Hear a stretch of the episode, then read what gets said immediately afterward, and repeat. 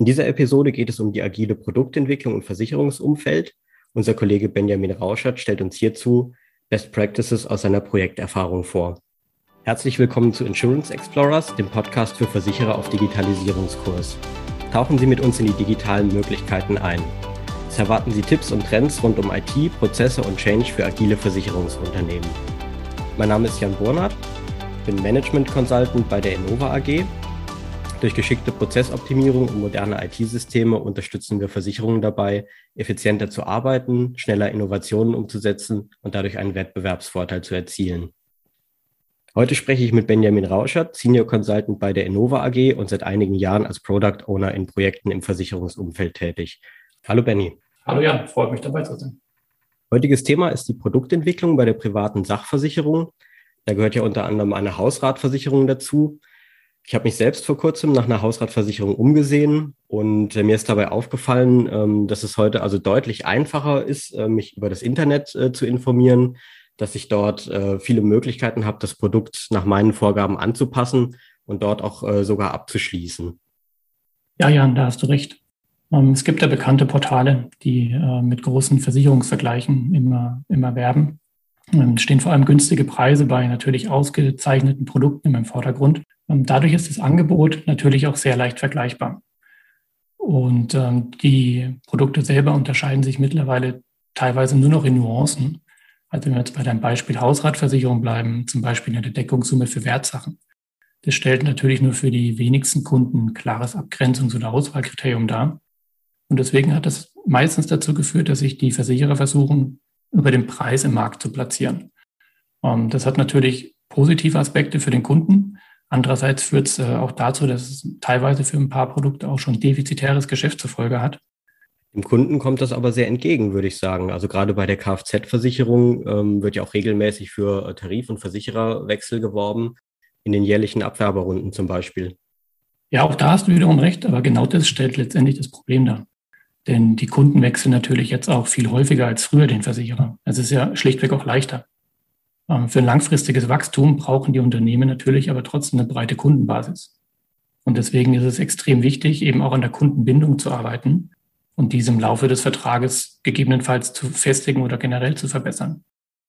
Also es geht einerseits darum, verständliche Produkte zu entwickeln und andererseits diese natürlich auch mit sinnvollen Leistungsbestandteilen auszustatten. Und um genau diesen Bedarf letztendlich zu verstehen, lohnt sich natürlich auch echte Kunden mit ins Boot zu holen. Ist es am Ende möglich, auch die entsprechenden Produkte zu entwickeln, die genau deren Bedarf am Ende decken. Und im Idealfall kann man durch diesen ja, kleinen Trick oder durch diese weitere oder Erweiterung des Sichtfeldes natürlich auch äh, Alleinstellungsmerkmale gegenüber der Konkurrenz entwickeln. Das ist jetzt sehr allgemein formuliert. Ähm, kannst du uns da konkretere Beispiele geben? Wie kann man sowas angehen? Also es gibt natürlich viele Ansätze, wie man sich dem Thema nähern kann. Aus den letzten Projekten und auch eigenen Erfahrungen hat sich jetzt gezeigt, dass auch über, das, über den Design Thinking Ansatz ähm, man hier gute Ergebnisse erzielen kann. Hierbei geht es darum, über verschiedene Phasen letztendlich eine konkrete Lösung zu einem speziellen Problem zu finden. Und um das bestmöglich umzusetzen, sollte man natürlich dann auch genau die Person oder den Personenkreis in den Mittelpunkt stellen, um den es geht. Und das ist in unserem Fall dann natürlich die Versicherungsnehmer. Und die kann man und sollte man dann auch in diesen Prozess letztendlich involvieren. Beim Design Thinking geht es dann im ersten Schritt darum, das eigentliche Problem zu verstehen. Ähm, das könnte man jetzt in Einbezug für die Kunden und Versicherungsnehmer beispielsweise dann über Interviews oder Fragebögen durchführen und hier Meinungen und aktuelle Themen aufzugreifen bzw. zu identifizieren. Danach geht es darum, genau die Bedürfnisse der Kunden herauszufinden, die sich quasi ergeben, um diese Problemstellung zu lösen. Auch hier könnte man über Interviews nachdenken. Man könnte tatsächlich auch konkrete Beobachtungen anstellen, indem man den Kunden im Rahmen von Workshops oder auch ähm, Interviews wieder konkrete Aufgabenstellungen gibt und beobachtet, wie derartige Probleme aktuell gelöst werden, beziehungsweise vielleicht dann auch umgangen werden. Und aufbauend auf diese Analyse und der Beobachtung werden dann in einem weiteren Schritt Lösungen für dieses konkrete Problem erarbeitet. Hier würden sich Workshops auch mit unterschiedlichen Fragestellungen beispielsweise anbieten. Und die daraus entstehende Lösung oder vielleicht auch Lösungen kann man dann wiederum mm, im Anschluss mit Prototypen vertesten. Und ähm, dann aufbauend auf diesem Testergebnis entweder entscheiden, ob man sagt, okay, man muss sich nochmal näher dem Problem widmen oder noch eine andere Lösung finden. Oder im besten Fall natürlich, wenn die Idee jetzt schon tragbar ist und gute Testergebnisse erzielt hat, diese in die Umsetzung bringen. Du hast uns jetzt gerade äh, ein gutes Beispiel gebracht dafür, wie man äh, die Kunden einbinden kann in die Produktentwicklung. Wir haben ja vorhin auch über die Kundenbindung gesprochen. Reicht es denn, ähm, ein Produkt zu überarbeiten, um diese Kundenbindung zu verbessern? Ja, da gibt es ein klares Jein. Also natürlich ist es eine gute Basis, äh, wenn man ein vernünftiges Produkt an der Stelle stehen hat. Ähm, letztendlich wird es aber nicht ausreichen. Letztendlich handelt es sich um ein immaterielles Produkt. Das heißt, der Kunde kann es mit seinen Sinnen im ersten Moment mal nicht wahrnehmen und vor allem nicht im, im Moment des Antragabschlusses. Was der Kunde dann natürlich im Laufe der Zeit wahrnimmt, sind die Prozesse, die ablaufen, wenn er im Kontakt zu seiner Versicherung steht. Also beispielsweise eine Vertragsänderung aufgrund einer Hochzeit oder im Worst Case eben, weil ein Schadenfall eingetreten ist. Und deswegen ist es sehr wichtig, die Prozesse, die im Zusammenhang mit dem Versicherungsprodukt bestehen und über den gesamten Vertragszyklus ja auch damit verbunden sind, äh, entsprechend zu betrachten. Und an der Stelle können die Unternehmen ähm, natürlich auch auf einen großen eigenen Wissensschatz zurückgreifen. Denn da sind schlichtendlich oder letztendlich die Mitarbeiter, die selber mit Kundenkontakt haben. In ihren verschiedenen Rollen, sei es in der Kundenbetreuung oder in der Schadenabwicklung. Da kriegen die Mitarbeiter und Mitarbeiterinnen äh, tagtäglich mit, was gut läuft, was weniger gut läuft und was gut beim Kunden ankommt und was nicht. Und darauf aufbauend kann man dann natürlich auch oder sollte man entsprechend die Prozesse zu dem Produkt auch mit angreifen. Mhm. Also nicht nur das Produkt, äh, sondern auch die Prozesse dazu. Aber wenn man sich immer ähm, beides anschaut und, und, dort möglicherweise auch wieder von vorne anfängt und hinterfragt, dauert das dann nicht sehr lange, ähm, ein neues Produkt, eine neue Produktgeneration auf den Markt zu bringen. In der Tat, ähm, all den Phasen, die wir jetzt besprochen haben, ist natürlich immer eine Menge zu tun und auch unterschiedliche Aufgaben zu bewältigen. Aber es muss ja nicht immer heißen, dass ein Produkt äh, komplett schon in hundertprozentiger Ausfertigung äh, auf den Markt geworfen wird. Es geht vielmehr darum, das Produkt schrittweise zu entwickeln und ähm, auch schon frühzeitig einzusetzen, um dann im Laufe der Produkt, des Produktzyklus durch stetige Verbesserungen und aufbauend auf dem Feedback und den Rückmeldungen der Kunden dieses Produkt immer weiter zu entwickeln und auszubauen. Kannst du uns hier ein Beispiel nennen, das aus deiner Erfahrung gut funktioniert? Viele Unternehmen setzen an, dieser, an diesem Punkt häufig auf ein mittlerweile agiles Projektsetting. Die Idee dahinter ist, ähm, dass durch cross-funktionale Teams dann genau diese schrittweise Implementierung durchgeführt wird. Die Teams selber sind dann mit Mitarbeitern und Mitarbeiterinnen aus den unterschiedlichsten Bereichen besetzt. Zum Beispiel der Fachbereich mit dem absoluten Schwerpunkt auf das Produkt ähm, ist hier natürlich ein wichtiger Bestandteil. Das Aktoriat, das sich um die Risikobewertung und Tarifierung kümmert. Der Vertrieb, der es am Ende natürlich auch verkaufen soll.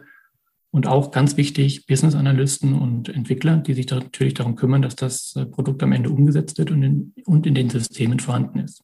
Man arbeitet sich dann quasi langsam von einem absoluten Basisbestandteil, die man vorab definiert hat, was muss dieses Produkt beinhalten, damit es überhaupt verkaufbar ist, bis hin zu dem letztendlich 100% fertigen, mit allen Details befüllten Produktform. Für jeden Umsetzungsschritt ähm, wird ein entsprechender Fokus gesetzt und darum und somit schrittweise und stetig das Produkt eben immer weiterentwickelt.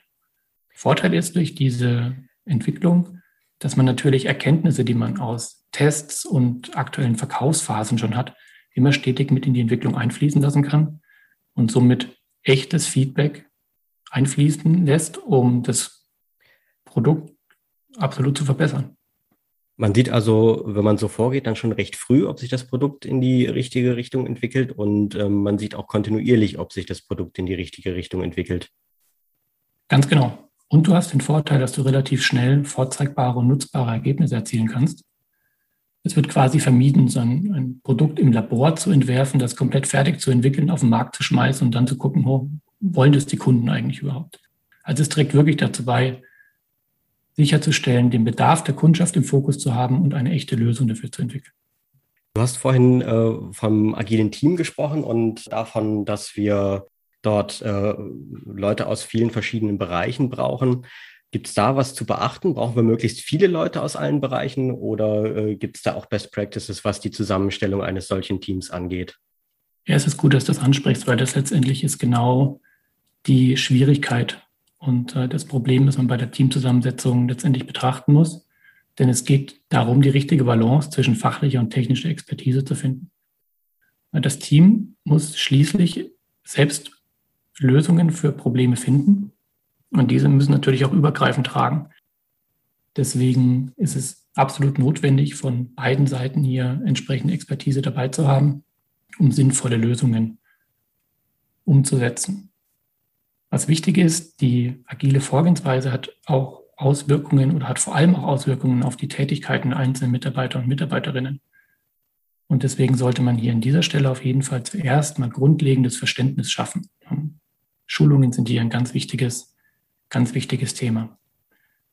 Zusätzlich sollte so ein, ein Team immer durch einen agilen Coach oder Scrum Master, auch hier gibt es ziemlich viele Benamsungen, die immer pro Unternehmen und, und Coach letztendlich äh, sich unterscheiden, aber letztendlich immer aufs Gleiche hinauslaufen. Und diese Person unterstützt das Team dabei, die Methodik einzuhalten, die Zusammenarbeit zu optimieren und die komplette Vorgehensweise zu verinnerlichen. Und aus meiner ganz persönlichen Sicht und die Erfahrungen, die wir jetzt an den Stellen auch gesammelt haben, der wichtigste Erfolgsfaktor, dass dieses Team auch tatsächlich funktioniert und gute Ergebnisse erzielt, ist, dass es selbst den Freiraum bekommt, Lösungen zu finden und eigene Entscheidungen zu treffen. Das geht natürlich auch damit einher, dass man die Mitarbeiter zum unternehmerischen Denken ermutigen muss. Aber nur dadurch entsteht immer eine gute Verbindung zum Produkt, das sich natürlich dann auch durch eigenes Commitment positiv auf das Endergebnis auswirkt. Das ist ein sehr interessanter Einblick in deine Projekterfahrungen. Äh, was mich jetzt besonders interessieren würde, ich habe früher als Entwickler gearbeitet und ähm, wie ist das im agilen Umfeld? Ähm, geht das nur, wenn wir technisch völlig frei agieren können? Denn oft ist die Situation ja so, dass wir auch mit bestehenden Systemen zu tun haben, mit Altsystemen, die möglicherweise nicht mehr besonders gut äh, dokumentiert sind. Ist das eine Voraussetzung, dass wir agil arbeiten können, ähm, dass wir völlig frei sind in der gewählten Technik oder müssen wir hier auch was beachten? Also die Methodik ist grundsätzlich vollkommen unabhängig von der verwendeten Technologie oder Technologiegeneration. Natürlich kann die Integration von bestehenden Systemen hier äh, sehr herausfordernd sein, als äh, ein komplett neues System zu entwickeln. Aber die Verantwortung dafür, Lösungen zu finden, liegt im Team selber. Deswegen muss man sicherstellen, auch schon dann beim, beim Staffing, beim Besetzen der Teams, dass entsprechendes Wissen vorhanden ist oder Wissen aufgebaut werden kann, um hier nicht in äh, Sackgassen zu laufen oder handlungsunfähig zu sein. Also diese Herausforderung muss man sich definitiv bewusst sein und dann natürlich auch bei der Auswahl der Mitarbeiter mit berücksichtigen. Wir haben ja jetzt äh, recht viel über die Ansätze und, und theoretischen Umsetzungen neuer Produkte gesprochen. Wir sind selbst äh, schon seit einigen Jahren in, diesen, äh, in dieser Art von Projekten unterwegs. Kannst du noch ein bisschen aus dem Nähkästchen plaudern? Gibt es noch weitere Best Practices, die du aus deinen Projekterfahrungen berichten kannst? Also einen Punkt hatte ich vorhin auch schon mal angesprochen, das waren die Schulungen. Und das ist genau der der Punkt, ähm, den man am Anfang auf jeden Fall mit berücksichtigen sollte, um die ganze Organisation letztendlich langsam an dieses Thema und diese neue Methodik heranzuführen. Das heißt, äh, man sollte hier versuchen, breites Wissen schon aufzubauen, um wirklich zu vermeiden, Vorbehalte direkt im, im Vorhinein schon entstehen zu lassen und äh, letztendlich die Mitarbeiter und Mitarbeiterinnen vorbehaltlos an das neue Thema herangehen zu lassen. Und äh, um sie vor allem am Anfang nicht direkt damit zu überfordern und direkt ins kalte Wasser zu schmeißen, ähm, hat es sich vor allem immer als hilfreich erwiesen oder auch herauskristallisiert, wenn man diese neue Vorgehensweise, diesen neuen Methodikansatz erstmal in kleineren und weniger komplexen Projekten einsetzt, damit die Teammitglieder das vor allem auch erstmal verinnerlichen können, trainieren können durch die Hilfe des Agile Coaches, auch entsprechend Wissen aufbauen und diese Methodik in Fleisch und Blut übergeht, wie man so schön sagt. Die Größe der Projekte und auch der Teams kann sich dann schrittweise steigern, genauso wie die Komplexität der Aufgabenstellung. Und umso mehr Erfahrung letztendlich vorherrscht, umso besser können sich die Mitarbeiter dann natürlich auch in diese Teams einbringen.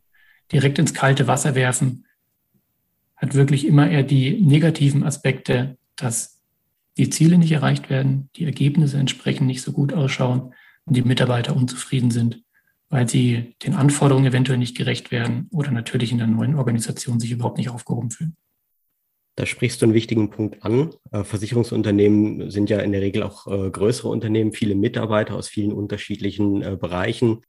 Ähm, auch meine Erfahrung aus dem Projektalltag ist, das kommt nicht überall gleich gut an, sich für das agile Vorgehen zu begeistern. Wie schafft man das dennoch, die Mitarbeiter aus diesen unterschiedlichen Bereichen zusammenzubringen und äh, für so eine gemeinsame Vorgehensweise zu begeistern? Es ist tatsächlich einer der Knackpunkte. Und wie du es auch schon, schon angemerkt hast, Versicherungsunternehmen sind, sind sehr komplex in sich, in der Struktur und in der Organisation. Und das ist ein Punkt, der aus meiner Sicht, ganz persönliche Einschätzung ähm, und von den Erlebnissen in den, in den zurückliegenden Projekten auch von vielen äh, agilen Coaches unterschätzt wird. Ähm, vielleicht auch, weil gar keine Erfahrung im Versicherungsumfeld tatsächlich vorhanden ist.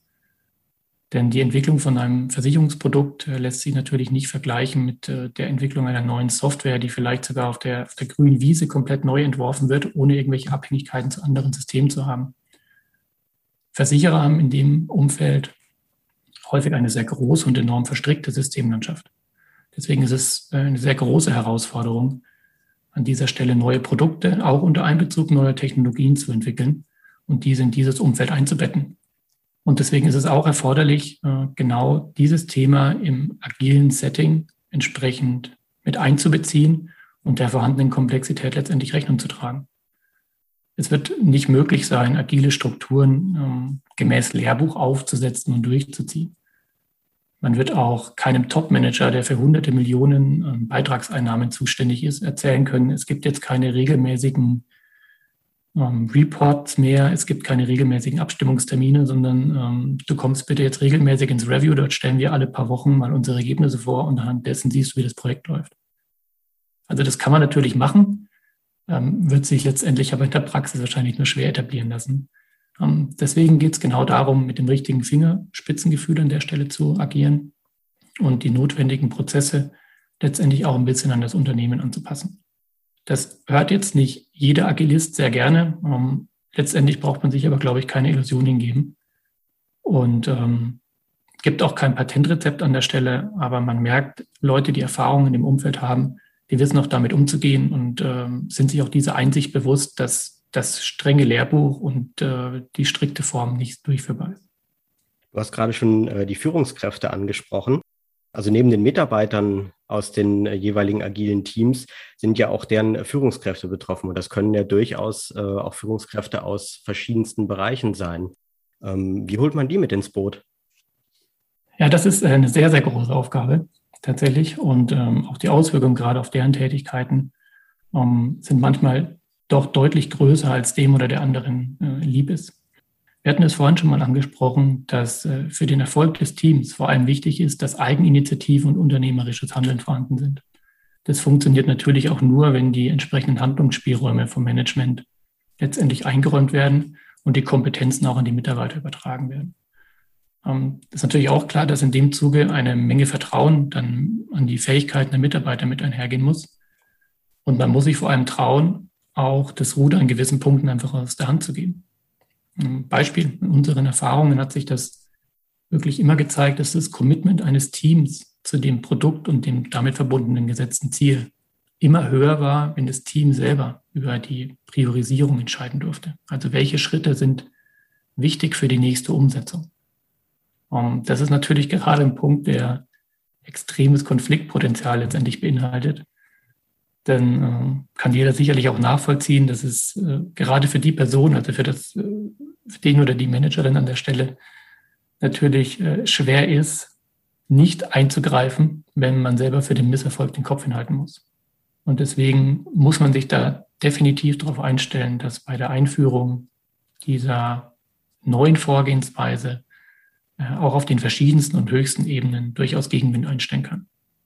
Deswegen sollte man hier durchaus auch Personen auswählen, die äh, diese Umstellung vorantreiben, die durchaus äh, von der Persönlichkeit dafür geeignet sind und diesen Umbruch dann auch entsprechend begleiten und die Methodik im Unternehmen dann verankern. Das klingt jetzt äh, so, als müsste man äh, wirklich eine ganze Menge beachten. Es klingt nicht einfach, ein agiles Vorgehen einzuführen. Ist es das denn überhaupt wert, das zu tun? Das muss am Ende letztendlich jeder für sich selber entscheiden. Ähm, was man durchaus sieht und die Sachen, die wir selber jetzt auch ähm, ja bei vielen Kundenprojekten mitgenommen haben, ist, dass es die Ergebnisse es durchaus widerspiegeln, dass man diesen Schritt durchführen sollte. Gerade die Kundenzentrierung ist an dieser Stelle ausschlaggebend und das bekommt man durch dieses agile Setting einfach am besten umgesetzt. Und wenn der Kunde im Fokus steht, wird automatisch auch die Produkte und die Prozesse entsprechend an diese Stelle optimiert und natürlich auch die Kundschaft für lange Zeit zufrieden sein. Benny, vielen Dank für diesen Austausch. Es ist sehr interessant, deine ähm, Projekterfahrung äh, hier zu hören und äh, mit den Zuhörern zu teilen. Ja, was nehmen wir mit? Oh, gute Frage. Das, also der Punkt, der wirklich im, im Fokus stellen soll, sollte, ist, hört auf die Kundschaft, bezieht sie mit ein, ähm, und zwar schon an einem möglichst frühen Punkt, äh, nämlich mit der Produktentwicklung. Fokus sollte auch nicht nur auf dem Produkt liegen, sondern vor allem auch auf den Prozessen. Auch darüber haben wir gesprochen, welche Vorteile das mit sich bringt. Und wenn man diesen, diese Themen angehen möchte, wäre ein möglicher Vorschlag eben auch für die Umsetzung des Projekts dann ein agiles Projektsetting. Äh, Benny, vielen Dank für dieses Interview und an alle Insurance Explorers, vielen Dank fürs Zuhören. Wenn Sie, liebe Insurance Explorers, mehr über die äh, agile Produkteinführung erfahren wollen, dann kontaktieren Sie uns gerne für einen Austausch.